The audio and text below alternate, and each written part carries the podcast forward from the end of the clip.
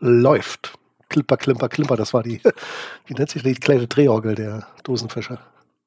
Drehorgel. Was ein tolles Stichwort und damit herzlich willkommen zum OC Talk Nummer 125 oder wie man bei uns heutzutage sagt, hello.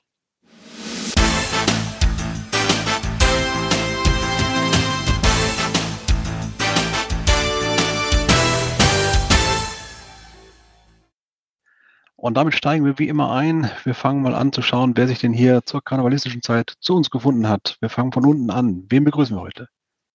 Ich bin Homo, komme aus Emding, Christian in Wirklichkeit und grüße euch alle und schaue mir das mal an. Jo, hallo von Micha aus Erlangen im schönen Frankenland. Und hier ist der Namensvetter, allerdings spreche ich mich Mika aus, aus Berlin. Hallo.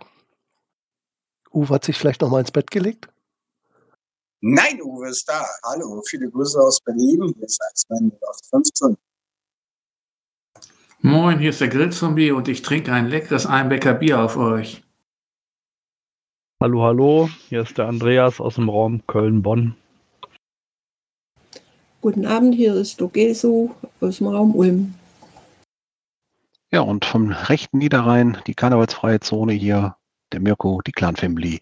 Herzlich willkommen allen heute hier bei uns im Chat und allen, äh, die auch dazuhören. Und ja, äh, ja, schön mal wieder da zu sein. Ne? ähm, wie ich das schon gesehen habe, der Mika und äh, Angelika, ihr habt schon wieder schöne Themen vorbereitet für heute, dass wir auch direkt in die Themen reinstarten können. Und wie es so oft ist, gehen wir erstmal nach der Begrüßung in die Rückmeldung. Da habe ich gesehen, gab es erstmal noch keine Sachen, aber aktuelle Themen habt ihr schon auf dem Schirm stehen. Genau, es gab nämlich eine Quali zur GC-Meisterschaft. Jetzt müsst ihr euch denken, ups, warum denn GC-Meisterschaft? Wir sind doch hier gerade bei OC. Aber das ist eher so allgemein jetzt Geocaching-Meisterschaft so eher gedacht. Also es geht um das Hobby und da hat sich das Team Ozidoki auch versucht ähm, ja, zu qualifizieren. Wir wurden Dritter von unten. sind leider damit raus. Ja, aber es war trotzdem eine lustige Runde. Also John Marco war dabei gewesen, Bundy 609, Anna Dillon, ich. Und dann hatten wir noch ein bisschen Unterstützung ähm, durch die, äh, einige Teilnehmer des Rätsel-Events. Ja, aber wie, die, die, ja, wie soll ich sagen, diese Aufgaben waren recht fordernd. Da waren teilweise nur so 10 bis 15 Minuten zwischen den Aufgaben. Mm, und äh, das hat sich dann äh, leider nicht so ergeben, dass wir da, ja, sag ich mal, äh, voll durchkamen in der Zeit. Äh, an einer Stelle war auch äh, der Nachteil, dass unser Team virtuell aufgestellt war. Wir waren ja, also John Marco, wer das nicht weiß, kommt aus München, ich komme aus Berlin. Anna Dillon aus Werben, das ist so in der Nähe Brandenburg, so ungefähr ein bisschen weiter weg und äh, Bandi 609 kommt aus Bielefeld. So, und jetzt haben wir uns dann eben auf Jitsi getroffen, aber das ist natürlich schon ein Unterschied, als wenn man das gesammelt so als, sag ich mal, Team Mutterstadt zum Beispiel in Berlin war das, äh, in einem Raum sitzt, sondern so virtuell, da kann man sich jetzt nicht so ganz schnell, ja, sag ich mal, in die Hände greifen. Also es war ein bisschen schwierig, aber war trotzdem eine lustige Veranstaltung. Und wer mehr darüber erfahren möchte, ich werde beim nächsten OC Rätsel Event ein bisschen was vorstellen, was da intern alles passiert ist.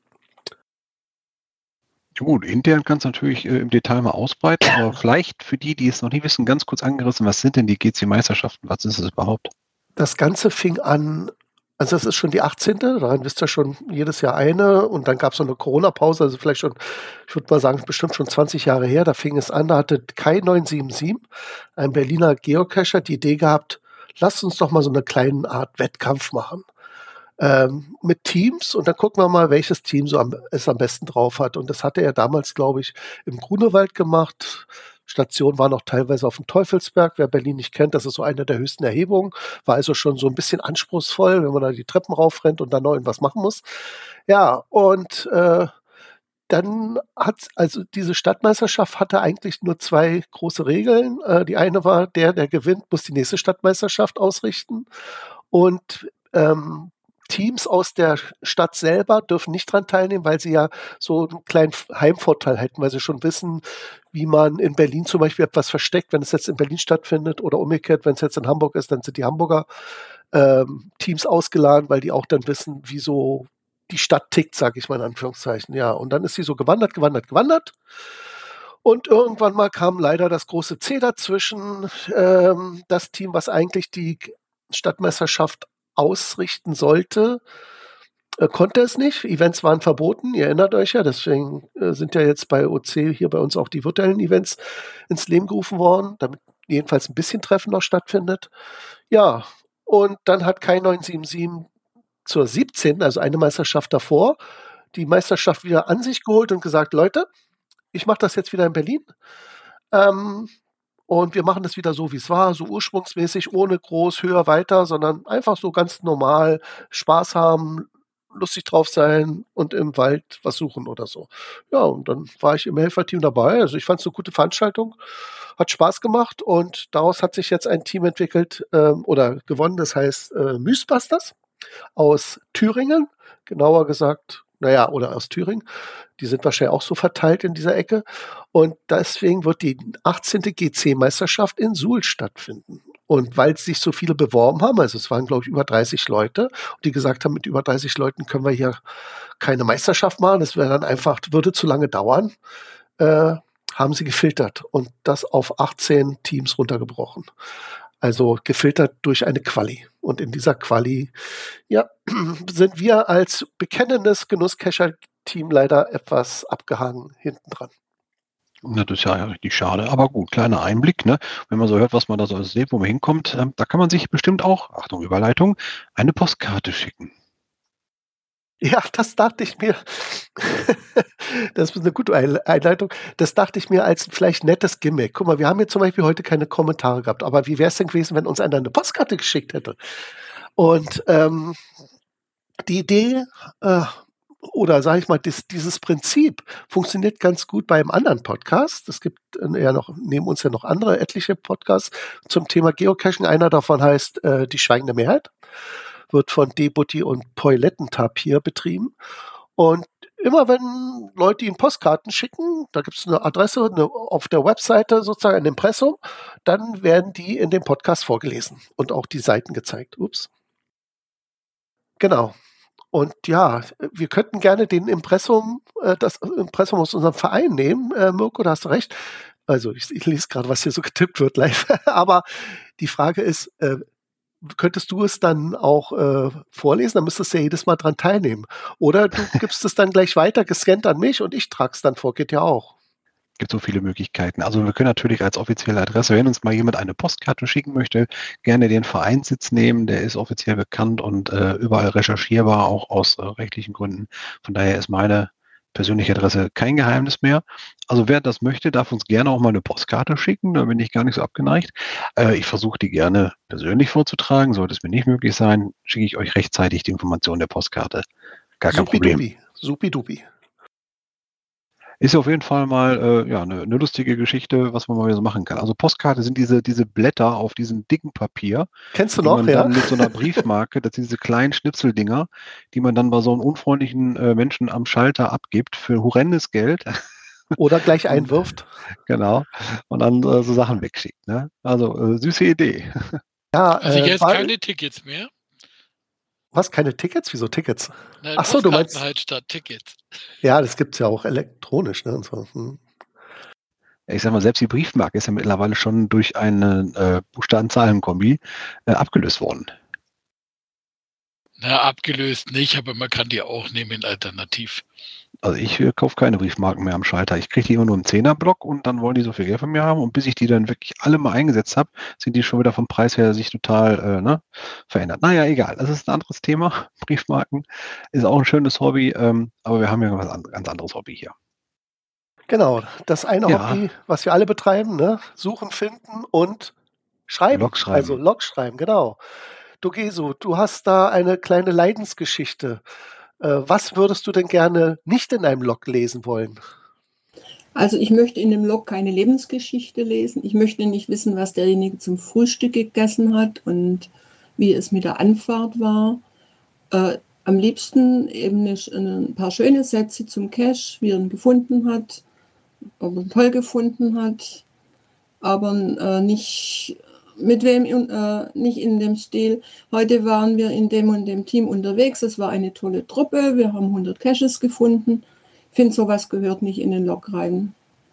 Und ähm, am wenigsten noch, dass, dass, der, äh, dass der Cache, der gelockt wurde, dann als Beifang bezeichnet wurde. Das wertet das Ganze doch sehr ab.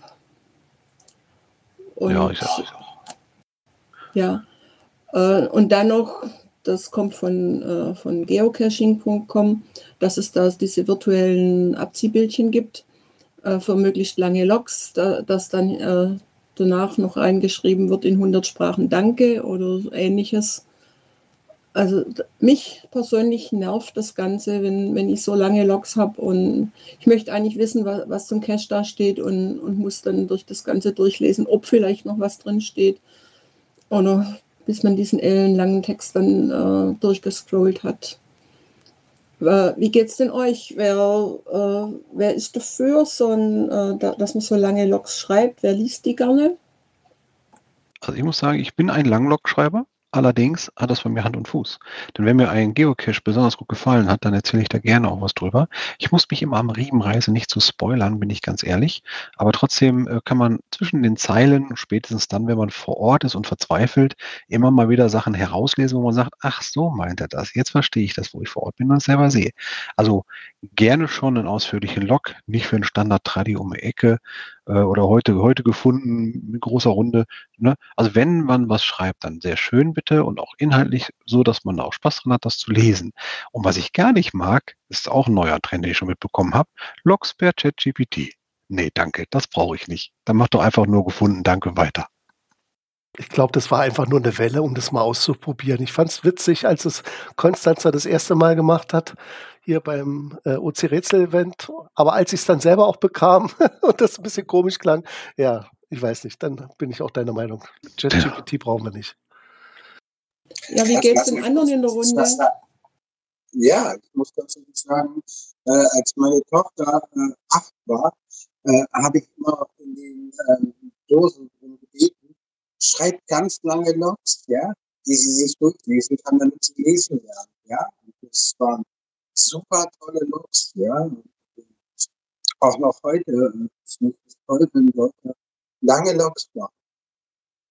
Ja, ich sag mal, wenn man weiß, dass der Log äh, speziell für ein Kind als Empfänger gedacht ist, dann kann ich mir gut vorstellen, dass da auch noch ein bisschen was Vernünftigeres rauskommt. Wo auch bei, da habe ich schon Sachen feststellen müssen, da war spezieller Kindercache, der dann zur Abendrunde geworden ist, äh, wo dann auch böse Überraschungen im, im Cache-Finale nachher auf einen gewartet haben. Das war dann gar nicht mehr so kindgerecht ist immer sehr schwierig. Ne? Also man wünscht sich natürlich immer das Beste, aber leider Gottes gibt es ja nun mal halt auch viele, die nur noch Mist machen und nur noch schreiben, äh, war da, war toll, äh, drei von fünf Sterne oder gar kein von fünf Sterne und so. Es ist ja wirklich schwierig teilweise. Aber ich bin, ich bin echt froh, wenn ich noch schöne Logs lese. Schön mit Inhalt. Ich bemühe mich, schöne Logs zu schreiben. Allerdings mag ich auch keine Copy- und Paste-Dinger, die dann in 100 Sprachen, wie schon erwähnt, alles Mögliche ja. wiederholen. Das braucht's nicht, da langt Deutsch. Von mir aus auch irgendeiner seiner Dialekte, wenn es denn in der Gegend ist. Was es auch nicht braucht, ist äh, aber, dass man für jeden Log eine 100 Cache-Runde, wo man lauter äh, Mikropaddlinge angelt, ähm, dann individuell schreibt, wie toll der Einzelne war, weil die sind alle mehr oder weniger gleich. Da logge ich auch relativ ähnlich, aber ich muss meine Logs nicht künstlich aufblähen. Ich glaube aber schon, dass man was zur Stimmung, zum Wetter, zum Team, zu solchen Sachen auch schreiben darf. Und von mir aus auch, wenn jemand da extra anreist für irgendeine Runde oder irgendwelche Caches, warum denn nicht? Also ja. ich finde es auch schön, wenn man wenigstens erfährt, ob der Cache noch in Ordnung ist, Logbuch trocken ist äh, und solche Sachen, ne, dass man über seinen eigenen Cache da eine kleine Rückmeldung kriegt. Oder auch, dass äh, man mal nachgucken möge, dass das Versteck vielleicht nicht mehr so ist, wie man sich das selber mal gedacht hat, äh, weil irgendeiner besser versteckert hat oder äh, die Dose frei rumliegt und solche Sachen. Ne? Also ein Feedback direkt zum eigenen Cache. Mache ich meistens, aber was haltet ihr auch von Fotos? Die meisten Fotos bei OC sind versteckt, außer in meinen Logs. Da findet man sie direkt sichtbar, weil ich mache mach, mach mir ja ein bisschen Mühe. Deswegen habe ich auch noch über 200 Caches, die ich noch loggen muss. Ja, du machst sie, glaube ich, in der Log rein. Ne? Ich, ich mache sie immer, äh, hänge sie außen ran. Ähm, hat da aber dann auch den Vorteil, dass man sie in der Bildergalerie des Caches dann noch sieht. Übrigens, du siehst sie beide. Ach, sind Sie beide, super. Äh, Slini ist gerade gekommen. Grüß dich, Slini. Oder Nils. Wie magst du Loks? Gut gebraten von zwei Seiten. ich habe nicht nach Steaks gefragt. Das ist ja auch ein Ei. Ich glaube, er kämpft noch mit dem Mikro. Wobei, man muss mal ganz kurz sagen, also ich hasse Blogs, wo einfach nur drin steht. Danke du bist nicht mehr verständlich, Uwe. Also was ich bei Logs auch toll finde, bei einem Virtuell, wenn dann geschrieben wird, Dose und Logbuch sind voll, äh, sind gut in Schuss und wurden gut gefunden. Beim Virtuell, ja. jo. Ich schreibe dann immer Dose weg, ist das okay? Schatzende. Also ich bin ja auch kein Nein, Freund von langen Logs und äh, äh, ab und zu tue ich auch gerne mal äh, in Logs reingucken. Wenn ich jetzt zum Beispiel am Cache stehe, ich bin so ein Typ, der auch gerne mal einen Cache nicht findet, trotz Hint. Und dann gucke ich mal gerne in die Logs rein, ob da irgendwas versteckt ist, was mich weiterbringt. Und wenn ich da so äh, hunderte Zeilen äh, Beschreibung sehe, dann äh, vergeht es mir schon wieder. Und Celine hat immer noch Schwierigkeiten, meine ich. Aber Uwe wollte noch was sagen. Nee, ich wollte einfach nur sagen, ich hasse diese Logs, wo einfach steht, danke für den Cash, danke für den Cash.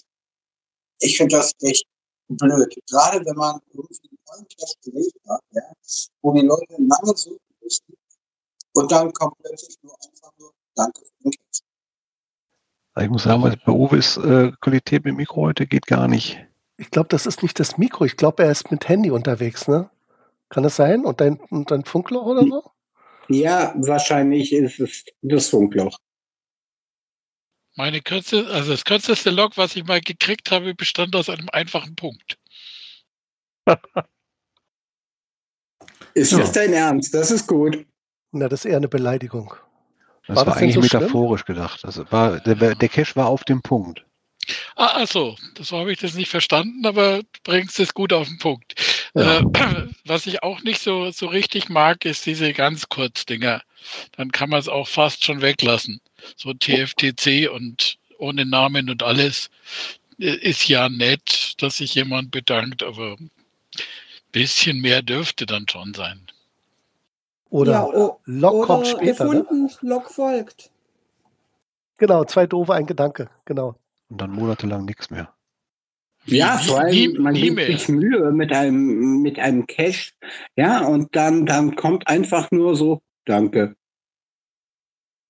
Was ich auch äh, total ätzend finde, ich meine, das hat jetzt auch mit den Regeln natürlich nicht mehr viel zu tun, aber das sieht man hier bei uns in der Gegend sehr oft. Da steht dann, äh, da loggt irgendeiner mit seinem Account und schreibt rein Teamlog. Ende. Und äh, irgendwie die Buddies entscheiden sich dann im Laufe der nächsten Tage, wer denn beim Team dabei gewesen ist. Also das finde ich als ONA total ätzend, sowas. Lösch's doch und schau, was passiert. Äh, machen leider nicht alle ONA. Also wenn die ONA sich da einiger wären, würde man da vielleicht äh, das mal aufräumen können oder dagegen anhalten können. Aber das ist wirklich ganz schlimm hier in der Gegend. Es ist auch immer wieder lustig, wenn du ein Event machst und dann hörst, wer angeblich noch da war. Und das schaffen die selbst bei Auslandsevents hier. Loggen gleichzeitig aber hier in der Gegend irgendwie eine tolle Cash-Runde, die sie angeblich gemacht haben. Naja, aber das ist ein anderes Thema. Das hat ja jetzt mit den Log-Einträgen selber nichts zu tun. Tja, du Gesu, dein Aufruf in aller Ehren, aber was im Endeffekt, was willst du dagegen machen, wenn da so ein Log mit 100 Zeilen bei dir auftaucht? Einen aktuellen Fall, da steht im Listing drin, dass, äh, dass nur Dinge erwähnt werden sollen, die zum Cache gehören und nicht die Lebensgeschichte. Kann man das als Owner so reinschreiben? Oder äh, verhindert das die Freiheit des Loggens? Nee, ich meine jetzt, äh, ja, was willst du dagegen machen? Willst du dann den Log löschen oder äh, was hast du vor? Ich habe es nicht vor. Ich kenne einen, der löscht. Ja, wobei das ja auch nicht angemessen ist, weil wenn, wenn ein Cacher an den Koordinaten war und sich selber ins Logbuch eingetragen hat, dann war er ja da und dann darf er auch loggen. Nur weil man da mit einer Formulierung nicht einverstanden ist oder der zwei Sätze mehr schreibt über sein tolles Team oder die schlechte Anreise, das ist ja kein Grund, einen Log zu löschen. Also finde ich jetzt. Ja, also die Qualität des Logs ist nicht unbedingt dafür ausschlaggebend, ob das jemand äh, löschen sollte oder nicht. Aber diese Hoheit, die man hat, einfach einen Log zu löschen und damit auch den Punkt zu verwehren, obwohl derjenige da war und obwohl er das auch gelockt hat, das fände ich dann anmaßend. Ja, also der, der Owner schreibt unter der Logbedingung, dass eben nur das geschrieben werden soll, was zum Cache gehört und nicht die Lebensgeschichte. Hat er denn auch die Kleidungswünsche dabei geäußert, was man dabei tragen soll? Nee, das hat er nicht. Aber ja, dann hätte ich ja da auch eine gewisse Freiheit. Also, er, er ist hm. da etwas speziell und äh, es ist schon sehr oft jetzt vorgekommen. Kommt mir bekannt vor. Also, ich habe eine Dose.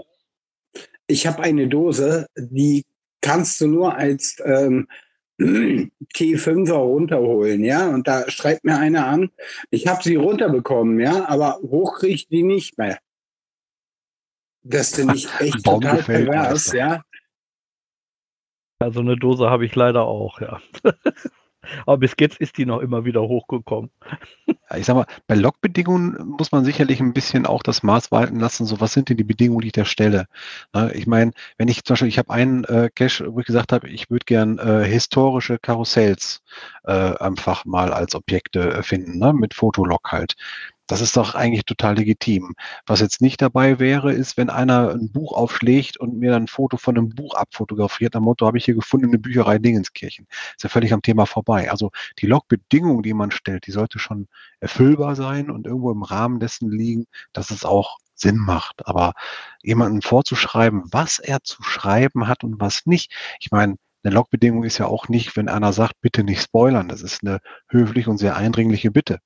Und wenn einem dann doch irgendwas durchrutscht, was vielleicht nicht äh, so gewünscht ist oder wo sich dann diejenigen, die es schon kennen, mehr einen Reim drauf machen können, äh, da muss man auch nicht unbedingt sofort löschen, agieren. Also wenn jemand bei mir spoilern würde und ich habe gesagt, ey, nicht so was reinschreiben, dann würde ich den kontaktieren und bitten, dass er das abwandelt, weil mir das zu viel gespoilert wäre.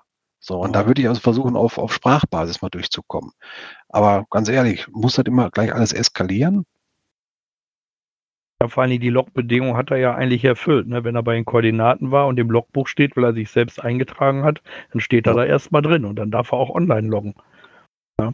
Ja. Also was natürlich nicht geht, ist, äh, wenn er gar nicht drin steht. Also meinetwegen T5 Klettercache, 20 Meter hoch im Baum und dann schreibt einer, äh, ich habe die Dose gesehen, ich komme nicht ran, äh, found it. Das ist natürlich, das kann man löschen, ne? das ist klar. Na, Aber das steht ja auch nicht drin. Ich hatte so, schon mal so einen T5-Klettercache, der angeblich die Dose auf 10 Meter hatte, äh, festgebunden und die hing auf 1,50 Meter. Und es war genau die Dose. Die hat halt auch jemand runtergekriegt und ein Eichhörnchen abgefressen. Toll. So, ich, wusste, ich wusste auch nicht, wo es hingehört. Wir gucken mal, ob das Lini mittlerweile einen Euro in sein Mikrofon gesteckt hat. Ja, ich weiß nicht, hört man mich? Ah, es spricht. Hört man mich auch gut? Ja. Jedenfalls besser als Uwe. Sorry. Hey, das tut Fast. mir auch weh. Oh ja, sorry. Ich habe ja gesagt, sagen. sorry, du kennst mich, ich bin Berliner. Du bist auch Berliner, du musst es verstehen. naja. Aber, Aber von Berlin ja wechseln wir mal den Ort. Ja, und dann können, können wir auch mal direkt das Thema wechseln. Dann haben wir ja genug gelockt hier. Und dann kannst du mal erzählen, ich habe gehört, du bist auf den Hund gekommen. Ja, tatsächlich, aber nicht äh, ich habe keinen selber mitgebracht in den Wald oder sonst wo, aber ich habe, naja, mindestens mal gefühlt 100 Hunde gesehen. Und zwar war ich am Donnerstag und am Freitag auf der Jagd und Hund in Dortmund. Ähm, das ist ja diese Messe, die sich vor allem an Forstbesitzer und Jäger und äh, alle aus dem Bereich richtet. Ähm, und da gibt es wie seit, ich meine, inzwischen 13 Jahren ein Geocaching-Stand, wo sich dann vor allem aber eher die Förster und Jäger und Waldbesitzer eben hinwenden können, wenn sie irgendwo einen Cache haben und haben ein Problem damit und dann können die da hinkommen. Und äh, die Messe ging von Dienstag bis heute, bis zum Sonntag. Ähm, Genau, und der Stand wurde auch wieder in diesem Jahr rege genutzt, auch wenn ich mitbekommen habe, dass äh, eher in den letzten Jahren von der Frequenz eher abgenommen hat, was natürlich auch dafür spricht, dass äh, A, die Kommunikation zwischen Geocachern und Jägern besser geworden ist. Das kann natürlich auch damit zu tun hängen, dass, äh, zu, zusammenhängen, dass vielleicht auch einfach weniger Caches insgesamt gelegt werden, dass es jetzt nach Corona vielleicht ein bisschen abgeflacht ist ähm, wo dann doch sehr viele Leute draußen waren und wir bekommen auch häufig mit, dass die Cacher, also zumindest in Gesprächen da auf der Messe, dass wir Cacher gar nicht das Hauptproblem mehr sind, sondern vermehrt jetzt auch das Thema ähm, Mountainbiker äh, ja in den Fokus der Jäger gerät, die noch schwieriger zu greifen sind als äh, Community, sag ich mal. Ähm, und auch dadurch, dass es jetzt eben E-Mountainbikes gibt, ähm, ja, wird der Trend bei denen nochmal mehr befeuert, ähm, was da eben zu Problemen führt.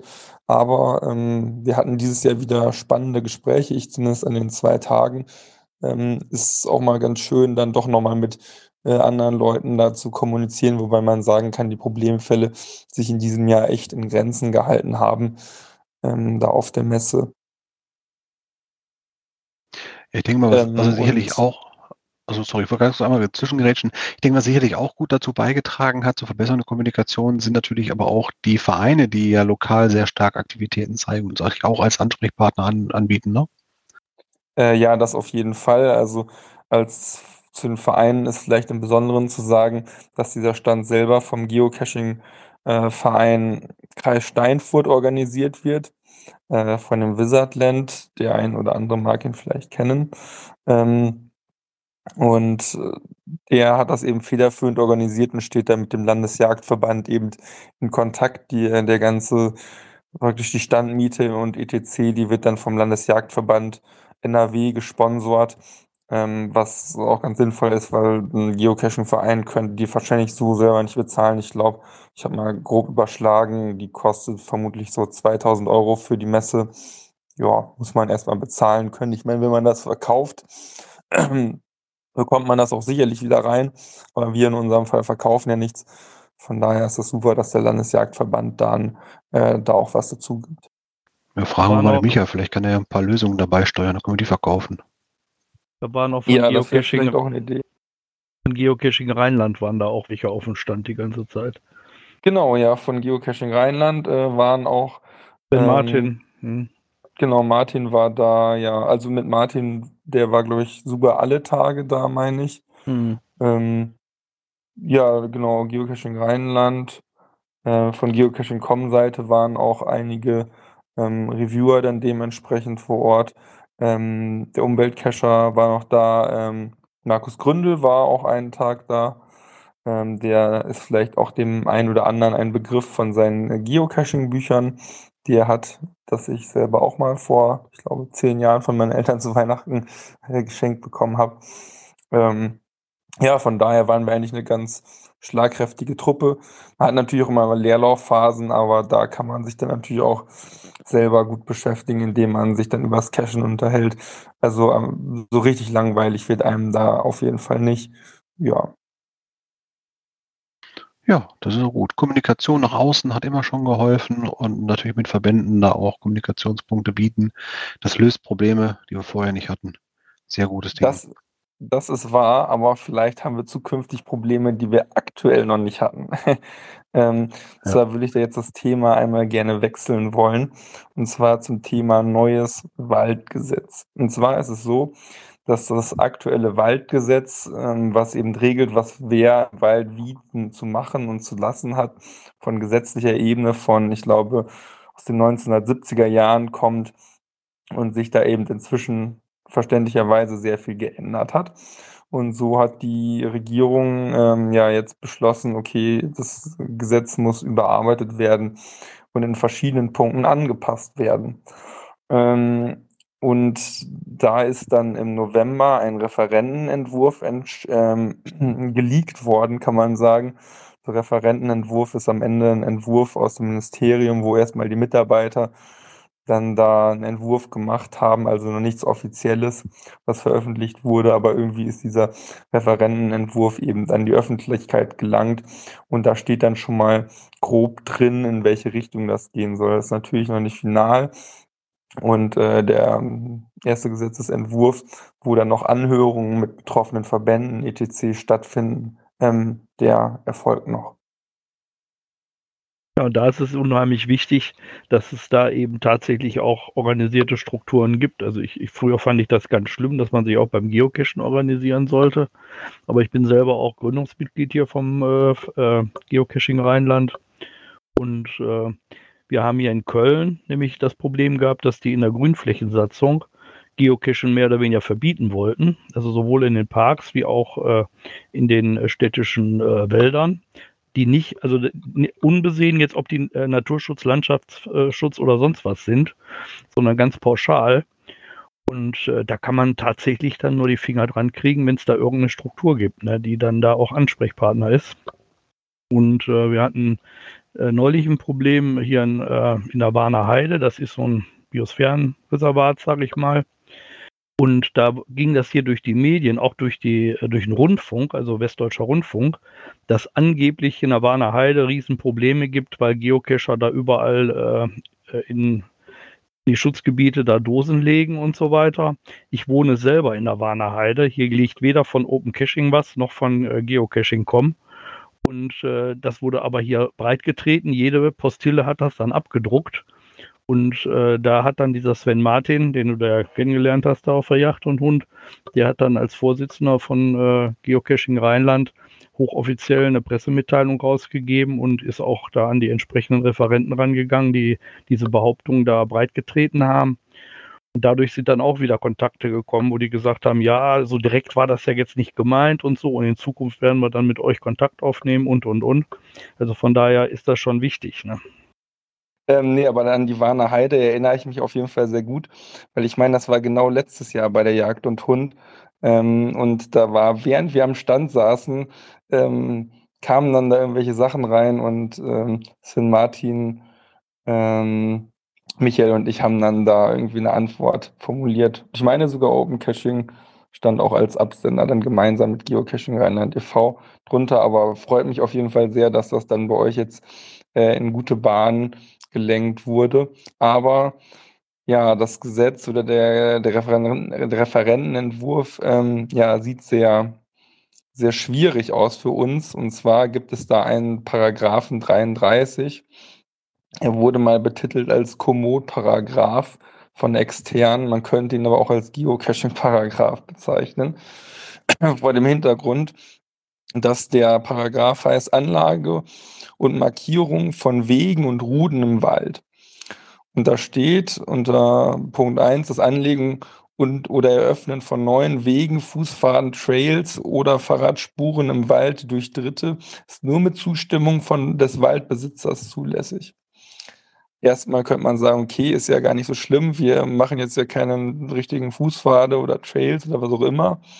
Aber bei Paragraph 3 steht, dass erstmalige digitale Anzeigen oder digitale Ausweisen von noch nicht vorhandenen Pfaden sowie von Wildwechseln, Fußpfaden, Rückgassen oder Fahrradspuren als virtuelle Routen oder Trails durch bislang weglose Flächen im Wald bedarf der Zustimmung des Waldbesitzers und, also und der Genehmigung der zuständigen Behörde. Und in der weiteren Erläuterung dieses Paragraphen ist eben beschrieben, dass es darum geht, also wurde auch Geocaching explizit in dem Zusammenhang benannt. Was dann jetzt zur Folge hätte, dass wenn man einen Geocache, so würde ich das interpretieren, versucht zu legen, man A, die Zustimmung des Waldbesitzers braucht und B, die Zustimmung der genehmigen Behörden, der, der, zu der Behörde, die das genehmigen muss. Ähm, das wäre eben, sage ich mal, eine zusätzliche Herausforderung für Geocacher. Ähm, grundsätzlich ist das, meine ich, ja auch bei uns in den Guidelines, dass man die Genehmigung haben muss. Oder Mirko, kann mich Ja klar, allgemein gehalten muss man immer eine Genehmigung haben, äh, wenn es denn überhaupt genehmigungspflichtig wäre. Und damit wird es ja genehmigungspflichtig. Nein, hier geht es um das Anlegen von Fuß, also von Faden und Wegen. Das ist ja. also, ich verstehe das völlig anders. Also das ist ja schon lange Thema, diese, dieser Entwurf. Und äh, ich verstehe das so, dass es darum geht, wenn man, sagen wir, im Sinne eines Katasters Wege erstellen will. Ne? Also wenn jetzt ein Naturschutzgebiet gewidmet wird, gibt es da einen Erlass dazu. Und da stehen wirklich alle Wege und Pfade und wenn die nur von irgendwelchen Jägern da reingetrampelt wurden, wenn das ein Pfad ist, wird er in diesem, äh, in dieser Stiftungsurkunde im Prinzip diesem, diesem Erlass wird der beschrieben und gibt, äh, ist der auch dann existent. Und der, der kann natürlich dann auch auf Karten kommen, bei Komoot, bei OpenStreetMap oder weiß ich wo.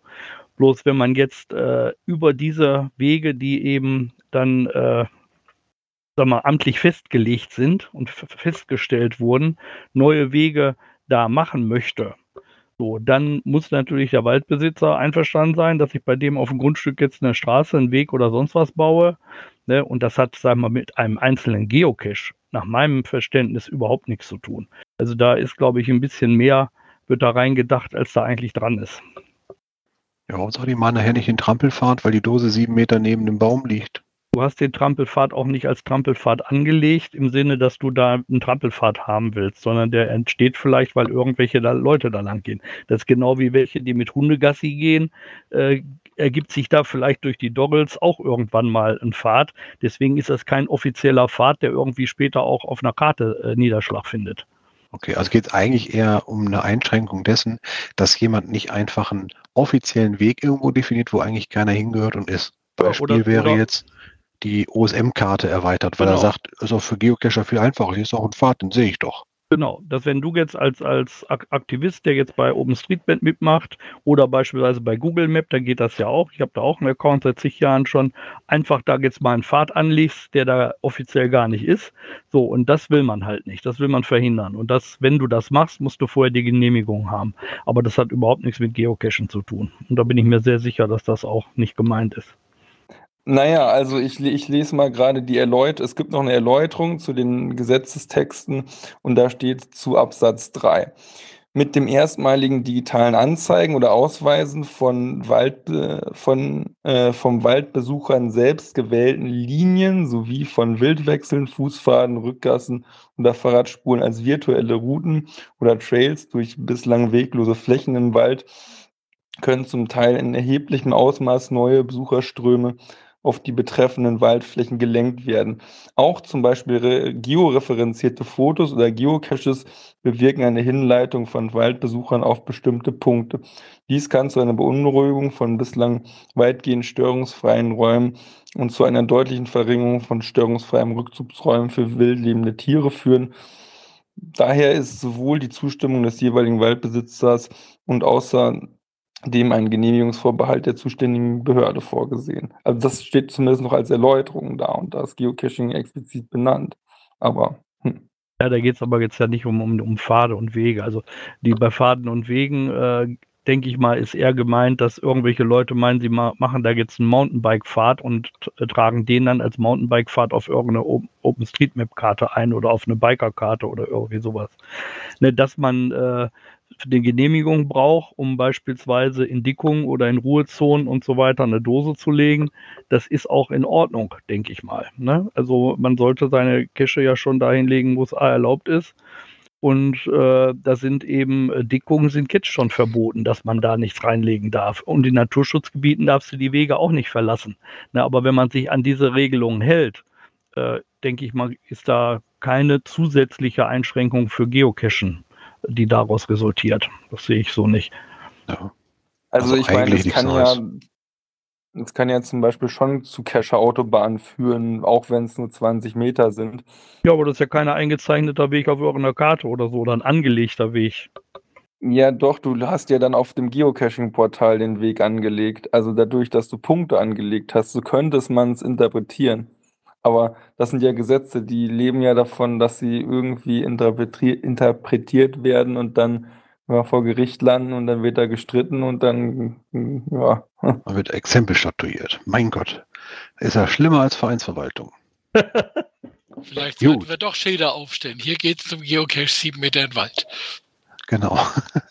Bitte bleiben Sie auf dem vorgesehenen Pfad und zeichnen Sie nicht. Nein, den Pfad hast du da nicht. Du hast da keinen Pfad. Sonst hast du die Abseits vorgegebenen. ja. Sonst hast du den Pfad demnächst noch für die Pilzesuche, der vorgegeben ja. ist von Pilz zu Pilz.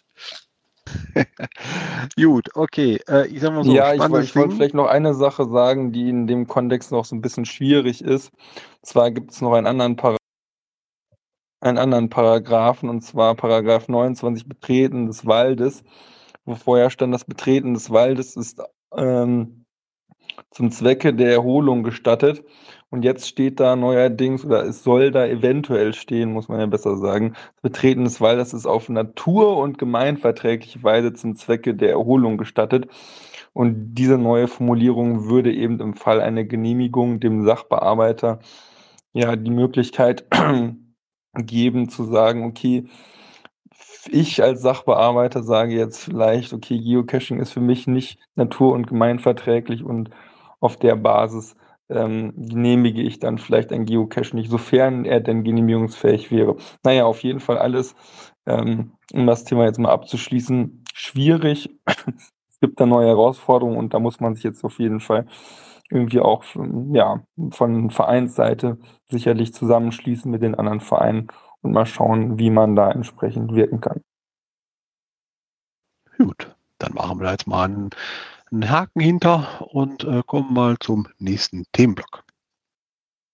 Und bei diesem nächsten Themenblock es noch einmal aus dem Bereich OC äh, Neuigkeiten, die wir so haben. Äh, Neuigkeiten aus dem Vereinswesen bei uns. Und zwar habe ich mir gedacht, äh, ganz kurz ein bisschen ein Update mal zu liefern, was hier in den ersten Wochen des Jahres schon gelaufen ist. Ich weiß nicht, wer sich daran noch erinnern kann, aber wir hatten mal vor zwei Jahren, drei Jahren, können nur vielleicht auch schon vier sein, äh, mal drüber gesprochen, wir hätten gerne einen Mumble-Server als freie Open-Alternative zum Teamspeak. Und äh, man höre und staune, wir haben es jetzt geschafft, dass wir einen Mumble-Server installiert haben. Wir vertrauen uns jetzt noch äh, mit der Steuerung ein bisschen an und dann äh, glaube ich, dass wir bald in der Lage sind, äh, auf dem Mumble-Server mal zu wechseln. Würde nämlich auch den Podcast als solches äh, betreffen. Das heißt, wir würden von der proprietären Software Teamspeak irgendwann mal auch abweichen können und hätten dann unseren eigenen selbstbetriebenen Mumble-Server im Einsatz. Im Prinzip ändert sich nur die Software. Das Technische würde da gleich, gleich bleiben, aber das würden wir dann entsprechend nochmal rechtzeitig und umfassend vorher melden. Also wollte ich nur mal äh, so rausgehauen haben, dass der Mumble-Server inzwischen im Betrieb ist. Jetzt ist er noch nicht wirklich konfiguriert. Da müssen wir uns noch ein bisschen mit vertraut machen. Das wäre ein Thema. Weiterhin dürften sich ein paar unserer Mitglieder vielleicht ein wenig gewundert haben, dass sie von Open Caching Deutschland e.V. eine Rechnung bekommen haben. Ja, eine Rechnung. Warum? Weil wir haben Fördermitglieder und wir haben eine Vereinsverwaltungssoftware im letzten Jahr eingeführt. Und diese Vereinsverwaltungssoftware hat unter anderem auch die Aufgabe, uns in der Überwachung und Prüfung der Fördermitgliedschaften zu unterstützen.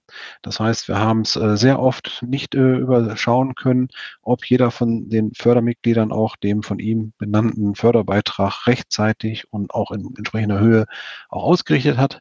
Und äh, ne, wie es so ist im Wirtschaftswesen, da muss man dann auch mal mit Mechaniken rangehen. Ja, und da haben wir jetzt eine sogenannte Fördermitgliedschaftsrechnung erstellt, die immer individuell auf jede einzelne Fördermitgliedsperson ist. Und dann bekommt man einmal im Januar von unserem Kassenwart jetzt eine E-Mail zur Zahlungsaufforderung und dann haben wir das bis zum Zahlungsziel Jahresende gesetzt. So haben wir dann am Jahresende immer die Übersicht zu sehen, hat denn auch das Fördermitglied den entsprechenden Beitrag an uns entrichtet. Also das ist kein Scam, der da rausgegangen ist, liebe Mitglieder. Also wenn ihr Fördermitglied seid und bekommt eine Rechnung, nochmal zur Erinnerung, Clubdesk heißt unsere Software, die dahinter steckt. Und äh, die wird auch dort benannt, was äh, Versand von dieser Software kommt. Und da ist eine E-Mail mit PDF im Anhang, sind eure persönlichen Daten natürlich drauf als Rechnungsempfänger und eigentlich auch die Summe. Sollte irgendwas unstimmig sein, dann wendet euch gerne an unseren Kassenwart. Der klärt das dann, wenn da irgendwas mit den Beträgen nicht richtig ist oder bezahlt ist. Ist natürlich auch keine Tragik. Kurz einfach informieren. Ne? Und manchen geht das auch unter, manchen auch nicht. Manche bezahlen sofort, manche bezahlen erst später. Da sind wir flexibel und offen, wie man so schön sagt.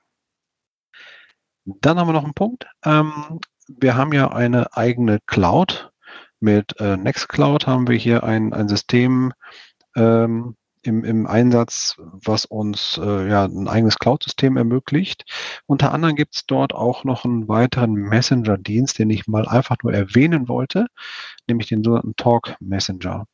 Äh, nicht jeder von den Mitgliedern ist ja mit tausend verschiedenen anderen Messengern vertraut und möchte die alle nutzen, ne, aus tausend diversen Gründen. Ähm, Und auch ich äh, bin jetzt nicht unbedingt so der beste Telegram-Freund, wenn man das mal so sieht.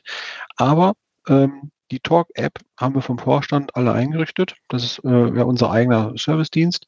Und sollte jemand auf kurzem Dienstwege mal jemanden vom Vorstand zum Beispiel erreichen wollen oder ein anderes Mitglied, was sich dort schon registriert hat, wäre auch hier die Möglichkeit, über den Talk Messenger auf einen Kommunikationsweg zum Beispiel zum Vorstand zu kommen. Vorstand noch der letzte Punkt. Ähm, auch da haben wir schon eine Sitzung gehabt, nämlich eine Vorstandsbesprechungssitzung, wo wir ein paar technische Themen besprochen haben und so weiter. Äh, die Umsetzung seitens Softwareaktualisierung, seitens Serveraktualisierung und was da alles dazugehört. Dann die Nachbesprechung der letzten äh, Jahreshauptversammlung von 2022 war es ja noch im letzten Jahr.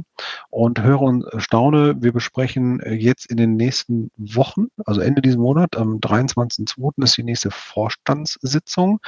Dort werden wir dann die ähm, entsprechenden Themen für die Jahreshauptversammlung 2023, also für das letzte vergangene Jahr vorbereiten. Und auch dort wird dann der Termin festgelegt, wann die JHV stattfinden wird. Das Ganze wird natürlich wieder im Rahmen von unseren Kommunikationskanälen an euch verteilt. Und dann werdet ihr Bescheid wissen. Ich wollte halt nur mal aus dem Vereinssektor eben kurz ein bisschen Informationen fließen lassen, dass ihr merkt, dass es alles etwas runterläuft, seitdem wir uns da ein bisschen neu strukturiert und aufgesetzt haben. Ja, das wäre es dann aus dem Vereinsnews erstmal so von meiner Seite. Mit welchem Thema machen wir weiter?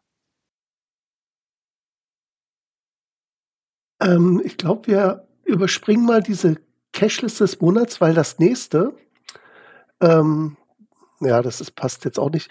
Tipps und Tricks, das kommt auch noch. Ich wollte mal über etwas Internes sprechen. Und zwar Stammbaum der Kettenreaktion. Es gab mal von, ich glaube, Tungma war es, also unserem Schweizer äh, Cacher-Kollegen, der meinte mal zu mir, es gibt ja diese Kettenreaktions-Caches und es wäre doch nicht schlecht, wenn man daraus mal einen Stammbaum erzeugen könnte. Also wer es nicht weiß, Kettenreaktion ist einfach nur so, ähm, ist kein normaler Cache, du findest ihn, blockst ihn, sondern du darfst ihn erst dann locken, wenn du selber eine Kettenreaktion gelegt hast.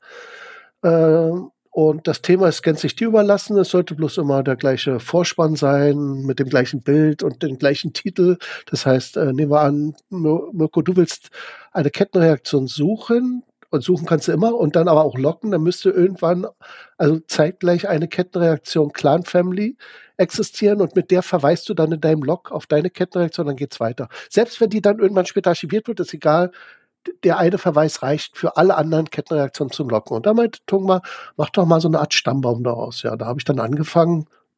Also ich habe es erst mit einem richtigen Stammbaumprogramm versucht, aber irgendwie passt das ja nicht mit Mutter, Vater, Kinder. Wie soll ich das da hinbekommen? Das ist ja Geocache doch ein ganz anderes Thema oder so. Dann habe ich es Freihand gezeichnet, also so mit so einem Grafikprogramm so langsam durchgeschlängelt und dann gab es dieses Event von äh, Schatzforscher aus München. Ein virtuelles Event, das nannte sich Pordomo, glaube ich. Also er wüsste es jetzt genau, ich, ich spreche es wahrscheinlich wieder falsch aus. Das ist eine Arbeitstechnik, wo man sich 15 Minuten mh, hm, austauscht zu einem Thema und dann arbeitet jeder für sich so ein bisschen und dann kann man sich wieder ein bisschen austauschen, also so immer in Viertelstunde Abstand. Und da habe ich so dann in der quasi in der Pause, in, in diesen, äh, wo man sich zurückzieht, an meiner an meinem Stammbaum weitergearbeitet und dann danach davon erzählt. Und da meinte dann RK Schlotte, den kennst du ja auch, der war schon auf vielen HQ-Events dabei. Also Rainer, der meinte, das kann man doch bestimmt automatisieren und am besten sogar visualisieren mit so einem Grafikprogramm. Und er hat da das Programm Graphis, G-R-A-P-H-I-Z empfohlen. Das ist eine freie, offene Software. VIZ. Und mit S, was? G-R-A-P-H-V-I-Z. Ah, gut, dann stimmt. Hast recht. Da habe ich das V vergessen. Kommt jetzt rein. Na gut, schreibe ich später den Text. Ähm, und die Seite heißt dann auch Graphis, also G-R-A-P-H-V-I-Z.org. Da kann man sich das ansehen. Und ähm, dann hat er, hat sich äh, Rainer noch in die Okapi eingearbeitet, um eben automatisiert zu fragen, wer sind zum Beispiel diejenigen, die ein äh, die Kettenreaktion OC423D gelockt haben. Das ist nämlich meine allererste Reaktion gewesen. Und daraus hat er dann abgeleitet die nächsten Finder mit deren Reaktionen und so weiter. Und hat einen Stammbaum generiert. Also ich habe den jetzt hier als Google in mein Google Drive geschoben, könnt ihr euch ja mal ansehen. Und äh, nicht nur das, er hat auch noch eine quasi eine animierte Grafik gemacht, also sozusagen wie so ein Zeitlupenvideo der Kettenreaktion. Ähm, da muss man jetzt auf einen Link tippen, ist jetzt auch ein bisschen lang, also ich, ich, ich schreibe es nur in die Shownotes rein dann klickt man in das, in, wenn das der Link aufgerufen wird, in dieses Fenster rein, dann kommt ein Pop-up und den füttert man mit einer Dot-Datei. Auch die habe ich wieder in mein Google Drive reingetan und dann erscheint die Kettenreaktion so, ja, animiert mit den einzelnen Findern und weitergehenden Kettenreaktionen und so. Ich fand das eine tolle Sache was er da so auf die Beine gestellt hat, vor allem so ausführlich und automatisiert, das hätte ich niemals, also es hätte ja ewig gedauert, wenn ich das alles manuell gemacht hätte. Also wirklich klasse Idee, ja. Oder klasse Sache. Danke an Rainer. Dickes Danke. Das ist ja praktisch. So, und jetzt passend dazu, deswegen wollte ich das kurz überspringen, die Cache-Liste des Monats, dachte ich mir, passt das ja ganz gut. Es gibt eine, ne, auch eine Liste, eine Cache-Liste aller Kettenreaktionen zu finden unter der Nummer 4034. Ähm, derzeit umfasst sie mehrere Dutzend äh, Kettenreaktionen aller möglichen Arten. Es sind auch zwei Safaris dabei.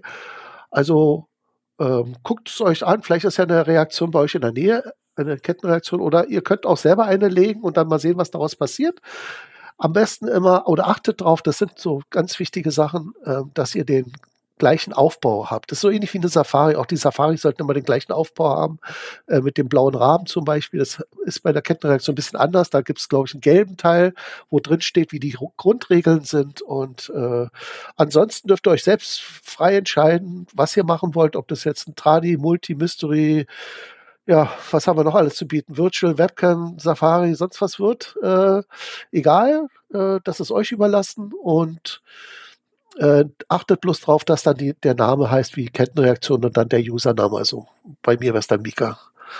Damit man sich das besser zuordnen kann und auch besser suchen kann später. Gut, und jetzt kommen wir mal von Kettenreaktion oder Safaris mal weg zu einer Cache, die ein bisschen ja, wie ich sollte mal sagen, so stiefmütterlich behandelt wird, obwohl das eigentlich der Urkeim des Geocachings ist. Hast du eine Idee, klar, äh, hast du eine Idee, Mirko, was ich meine? Du meinst doch nicht etwa die Briefkästen? Ja, fast. Letterboxen auf, auf Englisch. Also äh, früher fing das wirklich mal, ich glaube, in Dartmoor oder so. Also so oder Micha D., du weißt es bestimmt besser. Wie ist der Ort, wo das so aufge, wo ganz viele Letterboxen aufgepoppt sind? Ich muss auch nachgucken. Also ich bin dabei, es war dieses Dartmoor oder so, also irgendwie so, so, so ein Naturschutzgebiet da in Mittelengland oder Großbritannien. Und da haben sie damals, ja, sie haben das mehr beschrieben, die Suche. Sie haben gesagt, gehe zu dem Hügel und vom Hügel siehst du vielleicht einen Vierlingbaum, gehe zu dem Vierlingbaum runter und dann musst du dann äh, zur Kirchturmspitze peilen und auf der Hälfte des Weges findest du einen Steinhügel und unter dem Steinhügel ist, ja, meistens war das, glaube ich, damals noch eine Flasche mit vielleicht nur so einem Streifen drin, wo man sich dann einträgt. Oder hat man sich eingetragen? Das weiß ich noch nicht mal. Also ich, es waren auf jeden Fall schon ein bisschen die Grundzüge des Geocachings vorhanden, also vor allem das Suchen. Und das ist eben auch der, äh, was, was ich spannend finde. Also der Vorteil ist, dass man nicht wie bei einem Multi ständig neue Koordinaten ins GPSR eintippen muss, sondern einfach nur anhand der Beschreibung sich von Station zu Station hangelt. Ja, und da hatte Angelika mich noch darauf hingewiesen, dass nicht alle Letterboxen als Multi ausgelegt sind, obwohl es ja eigentlich vielleicht eher der Sinn dieses, dieses, dieser Cache-Art war, sondern es gibt auch Tradi mit Stempeln. Also Stempel ist eigentlich das Wichtigste an einem, an einer Letterbox. Ähm, das klassische Letterboxen mit Bildern und Skizzen kommt also kaum noch vor. Was, wie findet ihr das? Ist das jetzt in eurem Sinne immer noch eine Letterbox, wenn da nur, wenn es ein Tradi ist mit nur einem Stempel da drin, oder ist für euch mehr eine Letterbox, wenn es sich ja um eine geführte Tour handelt oder Strecke? Jetzt Frage in die Runde. Ich finde es beides legitim. Ursprünglich war ja das Letterbox-Verstecken, also den Weg dorthin, dann nötig, wenn es eben äh, in einer Gegend ist, die einfach viele Menschen besuchen, sodass der einfach sonst auf dem Präsentierteller liegen würde. Dann braucht man da einen Weg hin, der irgendeine Beschreibung, ein Rätsel oder sowas beinhaltet. Wenn das Ding eh schon mitten im Wald ist und du das suchen musst, dann finde ich auch eine Letterbox völlig in Ordnung, die dann einen Stempel enthält. Also den Briefkasten, die sollte aber schon ein bisschen nach Letterbox aussehen, finde ich. Wie sieht denn eine Letterbox aus? Also, also nicht nur ein Paddling, ne? Das auf keinen Fall. Ich, ich, finde, ich finde Nano ungeeignet. Ja, da hast du recht. Da kann man doch nicht stempeln, oder? Wie willst du, wo soll da der Stempel untergebracht sein? Ja, im oder das Nano. Stempelkissen. Im Nano. Ja, das geht schon. Aber da passt kein Logbuch mehr rein. Ich dachte, der, die Box selber oder der, der Behältnis selber muss ja auch einen Stempel anbieten, dachte ich. Nicht nur, dass man mit seinem Stempel kommt und sich da nee, einträgt, sondern umgekehrt. In, in, in dem Stempel. Nano, der, der Nano ist ein Stempel, das geht. Ja, okay. Wenn du dann dein Stempelkissen dabei hast und den da reindrückst, hast du einen Punkt auf dein. ist gut. Aber, aber ja. gut, früher war es ja auch so, dass man äh, dort noch ein weiteres Spiel teilweise mit hatte, dass man entweder in dem Briefkasten einen Brief hinterlässt, der dann weiter befördert wurde.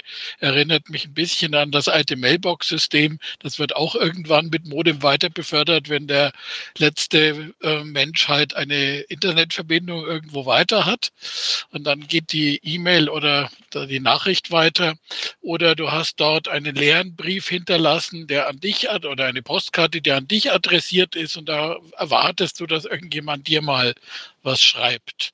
Ich finde das auch immer interessant, wenn ich dann in Letterboxen Postkarten finde, die noch mit 60 Cent frankiert sind, dann weiß ich, die ist schon länger drin. Du musst danach portieren. Fragen wir mal Mit weiter so in die Runde. Von, von Mirko. Ja, fragen wir weiter in die Runde. Ähm, Angelika zum Beispiel. Was war denn deine Let letzte Letterbox? Warst du zufrieden mit dir oder war es nur ein Tradi, der mit einem Stempel versehen war? Die letzte Letterbox, das waren äh, zwei Stationen mit Rätseln und dann ein Briefkasten an einem Baum. Das finde find ich jetzt okay, aber der, äh, der Grundgedanke von der Let äh, Letterbox war da nicht mit drin weil es war, äh, der ist ja, dass man das Ganze absolviert, ohne irgendeinen GPS zu haben, sondern allein von Skizzen und Wegbeschreibungen zu der, äh, zum, zu der Letterbox kommt. Und äh, da möchte ich auch noch erwähnen, es gibt auch noch die Seite letterboxing.com, wo so, äh, so traditionelle Letterboxen mit aufgelistet sind. Also wer sich da mal dafür interessiert, kann da, da gucken. Viel tut sich da aber auch nicht mehr. Und ich kann mich an eine Letterbox erinnern, die, ist, die habe ich schon vor längerer Zeit gemacht über GC. Da war es wirklich so ein Weg von ungefähr fünf Kilometern mit, äh, mit Skizzen und Wegbeschreibungen. Und habe ich alles gut gefunden, bis er, äh, beim Final, da war ich ein paar Meter daneben und musste im zweiten Anlauf hin. Aber, konntest, äh, konntest du die Skizzen mitnehmen oder wie ging das dann? Die Skizzen waren im Listing drin und eine äh, ne Variante davon, aber das war dann äh, am Ende kein Stempel. Das war ein Video, wo der äh, Weg per Video beschrieben wurde, äh, bis man eben am Final war. Aber es war nicht als Letterbox äh, ausgezeichnet. Das fand ich auch eine tolle Idee. Im jetzt im Gegensatz zu früher, wie ihr gesagt habt, Postkarten spielen heute kaum mehr eine Rolle, dann nimmt man eben Videos. Und beim anderen war es mit einer Drohne der Weg äh, aufgenommen. Immer wieder ein Schnipsel vom Weg und dann wieder mit der Drohne eine äh, Videosequenz, wie es weitergeht. Also auch komplett ohne GPS zu machen. Ja, schon verrückt. So ein Video-Ding äh, hatten wir auch schon mal, dass wir nachts äh, quasi ein vorgegebenes Video nachfahren mussten, quer durch Xanten. Ja, ja, das war auch sehr abenteuerlich. Ja, das hast du bei Monte Cristo und vergisst man nicht, glaube ich, auch, ne? Ja. Ja, also, dann sind wir da auch schon wieder so ein Stückchen weiter. Ich gucke mit einem Auge so ein bisschen auch auf die Uhr heute. Wir haben ja schon einiges an Themen zusammengekriegt, äh, haben aber noch ein bisschen was auf der Liste stehen. Sollen wir mal einen Schritt weiter gehen? Ja, machen wir ruhig. Ich wollte nur sagen, letterbox.com kann ich nicht finden. Ich habe in den Chat mal zwei andere Links. Müssen wir nochmal einarbeiten. Ja, ähm, Kapitel oder sag ich mal Rubrik Log des Monats. Ähm, da achte ich besonders immer auf äh, Logs, die Ozeonis betreffen. Und da gibt es jetzt einen Cache, der nennt sich der alte Elbtunnel. Und da hat äh, Nordland Kai geschrieben. Zum Start des kleinen Aufenthalts in Hamburg habe ich den alten Elbtunnel besucht. Derzeit wird mal wieder an der Nordeinfahrt gebaut. Außerdem wurde zu später Stunde die Aufzüge wurden zu später Stunde die Aufzüge gewartet. Irgendwie ist in Hamburg immer was am Gang. Oder im Gang, muss man sagen. Ich bin dann Richtung Tunnel mit und habe ein Foto gemacht. Vielen Dank, dass der Cache hier in anderer Form weiterleben kann. Und ich finde auch besonders das Listing sehr schön.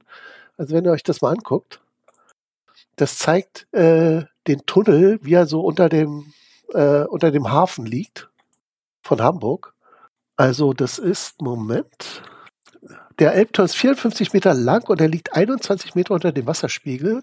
Und die Autos, die fahren nicht extra etwa so runter, sondern die werden mit einem Fahrstuhl runtergebracht. Wobei ich in dieser Zeichnung gerade sehe, da fährt sogar so ein alt LKW lang. Das kann ich mir gar nicht so richtig vorstellen, wie der ein LKW mit Anhänger da in den Fahrstuhl reinpasst. Aber vielleicht sind das ja spezielle oder die müssen abgekoppelt werden. Kleine. Nee? Kleine LKWs. Ja, aber guck ja, mal, den, den rechten da, der ist doch riesengroß. Der ist, das kann man sich später mal angucken. Ja, okay. Also auf jeden Fall eine sehr schöne Grafik. Ich liebe ja immer so eine Querschnittssachen, die ein bisschen unterirdisch sind. Ja, also äh, schaut euch das mal an. Ähm, das ist übrigens, äh, der Owner bittet darum, das nicht zu verwechseln mit einem anderen Cache, der auch da im Elbtunnel liegt. Das ist seine eigene Kreation und äh, ja, dann respektiert das bitte und lockt auch nur, wenn ihr sein Cache gefunden habt und nicht aus irgendwelchen, weiß nicht, zehn Jahre alten Logs noch. Ach, im Elbtunnel war ich ja mal gewesen. Kann ich jetzt nachsagen. Da war ich auch schon mal. Ja, ja. sind wir diese Logbedingungen, weißt du, ja, hatten wir ja schon heute. Gut, okay, dann äh, können wir, glaube ich, zu den Cache-Empfehlungen schon fortschreiten, ne? Ja, genau. Und ähm, dann mache ich jetzt mal eine kleine Wissensabfrage. Äh, wen nehme ich da? Nehmen wir mal wieder Angelika. Äh, welche Safari-Grafiken kennst du denn? Also wo man äh, die Safaris, die sind ja quasi ähm, locationless, die kann man ja überall hinsetzen, so wie in Mystery ja auch, äh, sollte vielleicht nur in der Nähe des, des Finals sein, aber bei der Safari ist es nicht ganz so wichtig. Äh, welche Grafiken kennst du denn zu Safaris?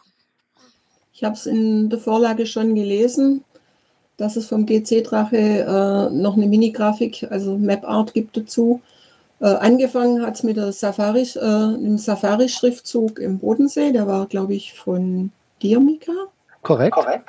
Und die, äh, die Safari mit dem Leatherman-Logo äh, in der Nordsee, äh, in der Ostsee. Und dann habe ich die Spirale angefangen in, in der Nordsee. Genau, dann ist früher der Koordinatenliefer. Und jetzt gibt es noch etwas, eine Mini-Grafik in Form eines Smileys. 1, 2, 3, 4, 5, 6, 7, 8. Äh, ja, Safari und. Ja, das äh, habe ich äh, schon gelesen von GC Drache. Und genau, genau. GC Drache, ein Beispiel ist, schaut euch mal den Wegpunkt an, OC12280, OC12280. Der heißt Auf Wiedersehen hoch 5. Liegt in Emma, Emmendingen, das ist bei, oder im Land, im Bundesland Baden-Württemberg. Liegt bei Freiburg. Ja, das, das ist ja ist quasi auch. Home Zone. Ist ja quasi auch ein bisschen die Keimzelle, ja, da muss man hin, die Keimzelle von OC, weil Freiburg, glaube ich, da kamen viele OCler der ersten Stunde. Tiger zum Beispiel, der den Server betrieb. Äh, hier Oliver kam, glaube ich, auch so aus der Ecke. Jetzt muss ich mich doch mal einschalten. Den Tiger mit 2G meinst du? Nee, der heißt, glaube ich, nur 1G. Hatte aber so einen okay. Tiger als Avatar. So einen kleinen Plüschtiger. Okay. Ja, und den GC-Drache, da habe ich gestern ein Ding von ihm gemacht. Ähm, aber das war mir nicht bewusst, dass der ein OC-Spezialist ist, sozusagen.